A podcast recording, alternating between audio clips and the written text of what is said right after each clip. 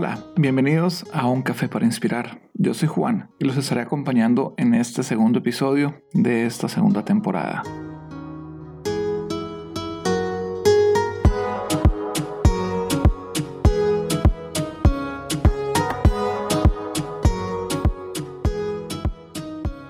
Y en la entrega anterior les empecé a hablar sobre ese proceso que hay detrás de tomar la decisión de irse a vivir a otro país o no. Sobre cómo había sido mi experiencia desde el momento en el que decidí que ya no quería seguir viviendo en Colombia y que quería aventurarme a ir a vivir a otro país. Y hablamos por supuesto también de esos sentimientos encontrados que hay cuando uno empieza a sentir que ya se acerca la hora de partir. Se empieza a dar cuenta de que uno se va a alejar de la familia, de los amigos, de la comida que le gusta, del país, de la ciudad donde creció y se empieza a dar cuenta que va a empezar a vivir una experiencia completamente nueva. Ese sentimiento que hay entre alegría y tristeza. Esa tristeza es más que todo por lo que acabo de decir, por el sentir que ya no vamos a tener a todas estas personas importantes cerca a nosotros. Pero que a pesar de todos estos sentimientos, sabemos que el paso que vamos a dar es un paso importante y que es un paso en el que debemos ser firmes, que debemos ir sin mirar atrás y con la seguridad y la certeza de que eso que se viene es algo grande. Bueno, pues ahora en este episodio vamos a hablar de lo que es ya estar viviendo por fuera del país, especialmente de la experiencia de vivir aquí en los Estados Unidos. Y aquí tengo que decir que cuando yo me vine a vivir aquí a los Estados Unidos, era la segunda vez que pisaba el suelo estadounidense. La primera vez había sido solo seis meses atrás, cuando decidimos viajar en vacaciones de Semana Santa para conocer San Diego. Era la primera vez que tenía contacto con la cultura estadounidense, con la tierra de los Estados Unidos. Así que al momento de llegar aquí, para mí seguía siendo completamente extraño. En todo sentido, porque al igual que tal vez muchas personas, todo lo que conocía sobre este país estaba basado en libros en televisión y obviamente en las experiencias de otras personas. Pero realmente nunca antes había podido pasar mayor tiempo en este país. Por diferentes razones. Y una de ellas era que antes no me había preocupado por sacar la visa de turista y venir a conocer. Nunca estuvo, digamos que, entre mis prioridades. Quería conocer otras partes del mundo, y simplemente había dejado este a un lado. Así que sí, se puede decir que para mí fue algo completamente nuevo, llegar literalmente a un mundo nuevo, porque todo era o todo es muy diferente, muy distinto a Colombia. Aquí la cultura, la comida, la gente, el día a día simplemente es distinto se hace de otra forma. Así que esto para mí fue un gran, gran cambio. Un cambio de 180 grados realmente. Y entre algunas de esas cosas diferentes que me he encontrado acá respecto a lo que se encuentra en Colombia, a lo que es vivir en Colombia, es que por ejemplo aquí no existe la cédula de ciudadanía. Aquí hay un documento básico y esencial que es el que toda persona utiliza para identificarse y es la licencia de conducir. Ese es el más típico. Para las personas que no saben conducir pueden solicitar un ID, pero básicamente el ID y la licencia de conducir son el mismo documento, van a tener el mismo número, no va a cambiar mucho. La diferencia es que el ID no te sirve para conducir. En Colombia nosotros usamos la cédula para todo. Queremos pedir un préstamo bancario, necesitamos dar nuestro número de cédula. Queremos pagar un comparendo, no lo dan con nuestro número de cédula y lo pagamos con nuestro número de cédula. En nuestra cédula está todo nuestro historial todos nuestros registros, nuestra vida crediticia, nuestra vida judicial, si hemos tenido o no antecedentes penales o disciplinarios, todo está ligado a nuestra cédula. Aquí, en cambio, existe algo que se llama el Social Security Number. Este es un número que se le otorga a todos los ciudadanos y residentes legales de los Estados Unidos. Pero a diferencia de la cédula, este no es un número que se debe entregar para cualquier transacción. Es un número que solo se debe utilizar en ciertas circunstancias, como por ejemplo pedir un préstamo bancario, al momento de ingresar a trabajar en una empresa para poder llenar los papeles, ya que este número está ligado también a los taxes que todos pagamos anualmente aquí en los Estados Unidos. Es un número súper importante y bastante delicado que nadie, absolutamente nadie, debe dar o dejar suelto porque se presta para muchos fraudes. A muchas personas les hacen fraudes todos los días por entregar el número y no proteger su información personal. Otra cosa que me sorprendió muchísimo cuando llegué, por ejemplo, es la facilidad o la rapidez con la que se puede comprar un carro. En Colombia uno va a comprar un carro, llega al concesionario, mira el carro o el modelo que le gusta, pide el préstamo bancario y aproximadamente en una o dos semanas, bueno, por lo menos hasta cuando yo vivía en Colombia, se demoraban en aprobarle el crédito y en entregar el carro. Aquí no. Aquí uno llega al concesionario, mira el carro que le gusta, el color que le gusta, lo maneja, hace un test drive. Luego, si el carro le gusta, hace una aplicación de crédito y de una vez a uno le dicen si califica, si es aprobado o no, cuánto va a pagar, firma los papeles, le entregan su carro. Todo este proceso tarda más o menos 2 a 3 horas. Eso quiere decir que uno aquí en los Estados Unidos puede tener un carro nuevo o usado saliendo del concesionario en tan solo 3 horas. Eso es algo que me sorprendió muchísimo. Aquí las cosas están hechas para que funcione todo de manera más rápida y más ágil.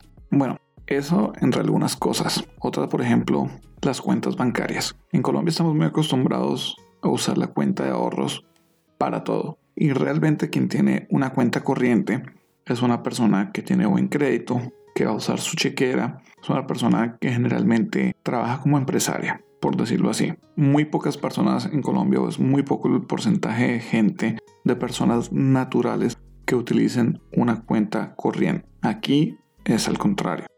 Aquí lo tradicional es que se utilice la cuenta de cheques para todo. Aquí la cuenta de ahorros se usa realmente para eso, para ahorrar, para guardar dinero. Aquí la tarjeta de débito de la cuenta de ahorros solo sirve para retirar dinero de los cajeros del banco donde se tiene la cuenta y en muy pocos sitios se puede hacer pagos con ellas. Es con la tarjeta de la cuenta de cheques con la que se hacen las transacciones normalmente. Adicional, el utilizar cheques acá sigue siendo algo muy común, mientras que en Colombia el uso del cheque cada día está más aislado, se ha hecho más a un lado. Eso fue algo que también me sorprendió muchísimo acá el cómo se utiliza el cheque para todo. Una persona puede pagar lo que sea con un cheque. Es más, en sitios como por ejemplo en un concesionario, es más fácil que le reciban a uno un cheque a que le reciban la tarjeta de crédito o de débito. Otra cosa diferente cuando llegué a San Diego fue el sistema de transporte público. En Bogotá uno puede tomar básicamente un bus de X punto ir a cualquier punto de la ciudad. Aquí en los Estados Unidos y en ciudades como San Diego, la necesidad del carro es grandísima. Básicamente, si uno no tiene carro, se complica muchísimo poder moverse de un punto a otro. Aún así, San Diego tiene tren, tiene tranvía, tiene buses y obviamente taxis y carros que trabajan con Uber o aplicaciones como Lyft. Pero hay ciertos puntos de la ciudad donde no llega ninguno de estos medios eh, de transporte público. Lo único es Uber o Lyft o tener carro propio. Así que la necesidad de tener carro acá es grandísima. Básicamente cualquier persona necesita un carro para poder movilizarse. Y hablando de esto del carro y de ver lo necesario que es, tampoco dejó de sorprenderme cómo en San Diego, que era la primera ciudad de los Estados Unidos que conocía, no había un tráfico desbordado. Ellos dicen que tienen un tráfico bastante pesado, pero después de venir de una ciudad como Bogotá, puedo decir que el tráfico de allá es lo más liviano del mundo. Hay ciertas horas en la mañana y en la tarde cuando la gente se va a trabajar y regresa a sus casas, donde sí se puede decir que el tráfico es un poco más pesado, pero aún así jamás como lo era en Bogotá. Y normalmente durante el día se puede andar a muy buena velocidad y llegar rápidamente de un punto a otro. Y eso fue algo que me sorprendió muchísimo, pues la verdad pensaba encontrarme con un tráfico muy similar al que ya tenía donde vivía anteriormente. Y aquí otra cosa que me sorprendió muchísimo fue el estado de las vías y su infraestructura. Aquí las autopistas realmente son autopistas diseñadas para que la gente pueda movilizarse de forma rápida. No tienen ningún tipo de hueco. Cada rato les hacen mantenimiento. Y ni qué decir a las calles adentro de la ciudad. Muy difícil encontrar, por ejemplo, en una ciudad como San Diego, un hueco en una calle, una vía en mal estado, una vía con malas señales de tránsito. Eso ayuda a que todo fluya mucho mejor. Y eso a mí me tenía realmente encantado. O me tiene realmente encantado. Y bueno, pues es así como al momento de llegar a vivir a los Estados Unidos, me empecé a encontrar con un mundo distinto. Empecé a ver todos estos factores, todas estas cosas que me empezaron a llamar la atención y realmente me empezaron a gustar. Y todo esto ha hecho parte de que la adaptación al estilo de vida sea mucho más sencillo. Porque creo que si nada de esto me hubiera gustado o me hubiera traído, hubiese provocado que la estadía acá, el vivir acá, fuera más tedioso, menos acogedor y provocara tal vez en mí o en nosotros las ganas de regresar a Colombia. Cosa que hasta el momento no ha sucedido porque, repito, todas estas cosas, estos pequeños factores han hecho que nos sentamos bien, que nos guste lo que estamos viendo, que nos guste esa sensación de conocer y vivir en una cultura nueva. Hay más cosas como por ejemplo la comida. Obviamente la comida colombiana no tiene comparación. Sigue siendo mi predilecta y mi favorita. Y eso sí es algo que al principio nos dio un poco duro porque la comida aquí en los Estados Unidos está más diseñada para que sean comidas eh, altas en calorías, comidas rápidas que son las hamburguesas, pizzas, sándwiches que hay por todos lados. Eh, y todo obviamente viene en fritos, con salsas. Y eso no es lo que venía acostumbrado a comer.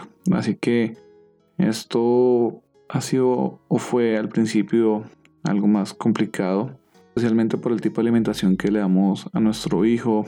Así que nos tocó empezar a sacar más tiempo para cocinar en la casa y tratar de alimentarnos de la forma más sana posible. Y bueno, pues eso no quiere decir que no disfrutemos de una buena hamburguesa, de una buena comida mexicana, de un rico plato de comida oriental, porque en San Diego se conseguía la mejor comida oriental del mundo. Habían restaurantes de comida japonesa, de ramen deliciosos. Igualmente comida árabe, comida italiana, comida thai. Había un poco de todo y todo lo hemos aprendido a disfrutar. Y bueno, todo esto hace parte de la adaptación a un nuevo estilo de vida, al adaptarse a una nueva cultura y es algo que realmente hemos disfrutado muchísimo.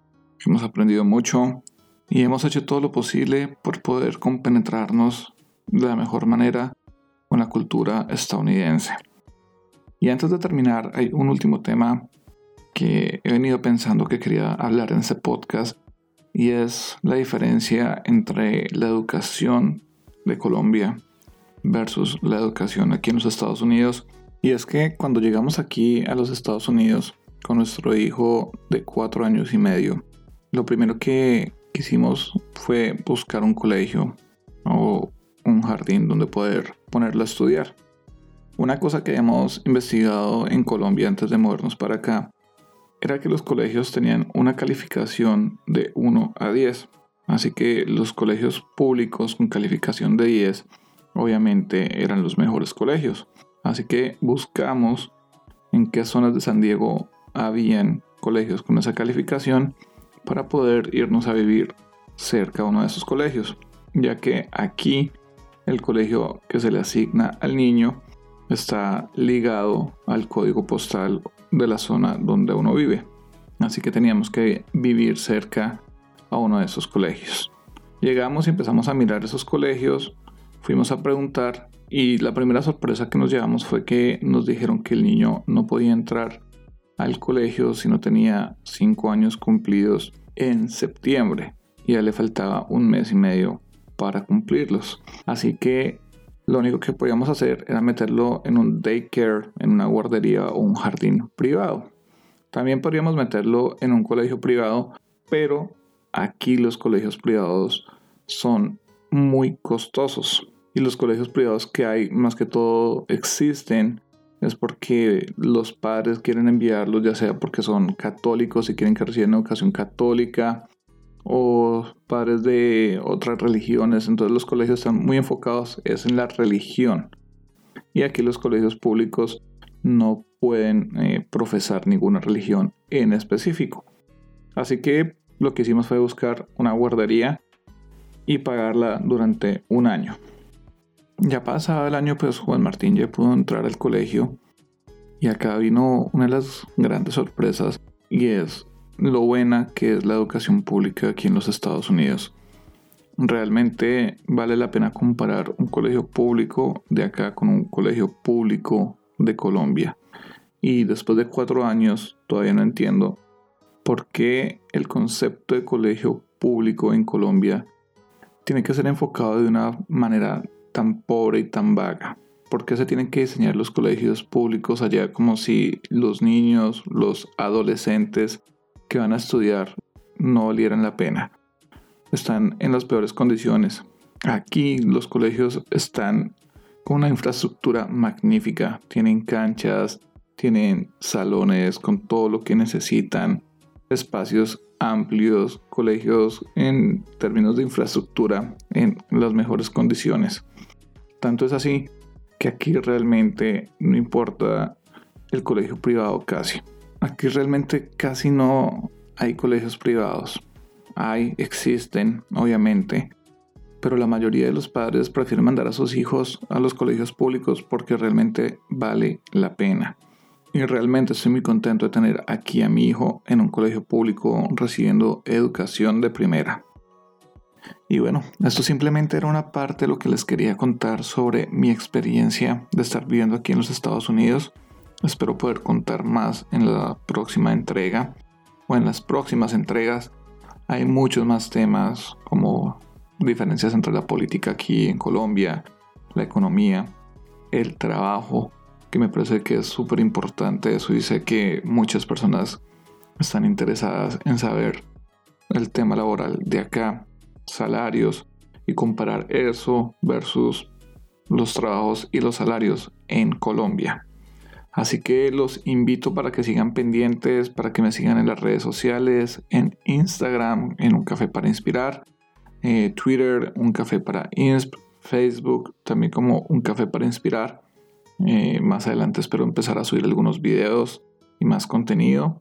Y nada, los invito también para que en la plataforma donde escuchen este podcast y todos los demás podcasts y música que escuchen, leen follow para que sigan y estén actualizados cada vez que subo un nuevo episodio. Muchas gracias y hasta un nuevo episodio.